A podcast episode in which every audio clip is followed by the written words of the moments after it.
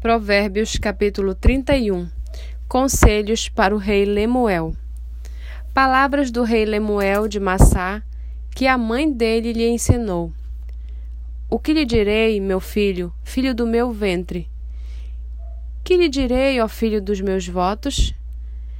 Não deis às mulheres a sua força, nem os seus caminhos às que destroem os reis não é próprio dos reis, ó Lemuel, não é próprio dos reis beber vinho, nem dos príncipes desejar bebida forte. Quando eles bebem, se esquecem da lei e pervertem o direito de todos os aflitos. Deem bebida forte aos que estão morrendo e vinho aos amargurados de espírito, para que bebam e se esqueçam da sua pobreza e não se lembrem mais da sua miséria. Abra a boca a favor do mundo, pelo direito de todos os desamparados.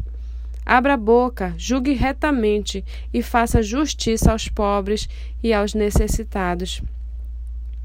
O louvor da mulher virtuosa. Mulher virtuosa, quem a achará? O seu valor muito excede o de finas joias. O coração do seu marido confia nela, e não haverá falta de ganho. Ela lhe faz bem e não mal todos os dias da sua vida.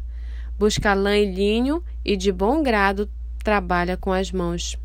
É como um navio mercante, de longe traz o seu pão. É ainda noite e ela já se levanta e dá mantimento à sua casa e tarefa às suas servas. Ela examina uma propriedade e adquire-a, planta uma vinha com a renda do seu trabalho cinge os lombos com força e fortalece os seus braços.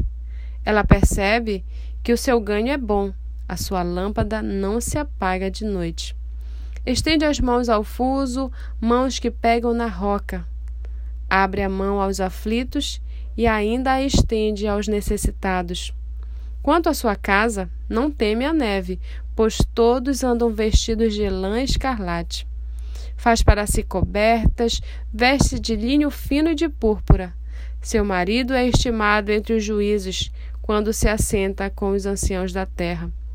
Ela faz roupas de linho fino e as vende, ela fornece cinta aos, aos comerciantes. A força e a dignidade são os seus vestidos. E quanto ao dia de amanhã, não tem preocupações. Fala com sabedoria e a instrução da bondade está na sua língua. Cuida do bom andamento da sua casa e não come o pão da preguiça. Seus filhos se levantam e a chamam de bem-aventurada. Seu marido a louva, dizendo: Muitas mulheres são virtuosas no que fazem, mas você supera todas elas. Enganosa é a graça e vã é a formosura, mas a mulher que teme o Senhor, essa será louvada. Deem a ela o fruto das suas mãos, e que de público as suas obras a louvem.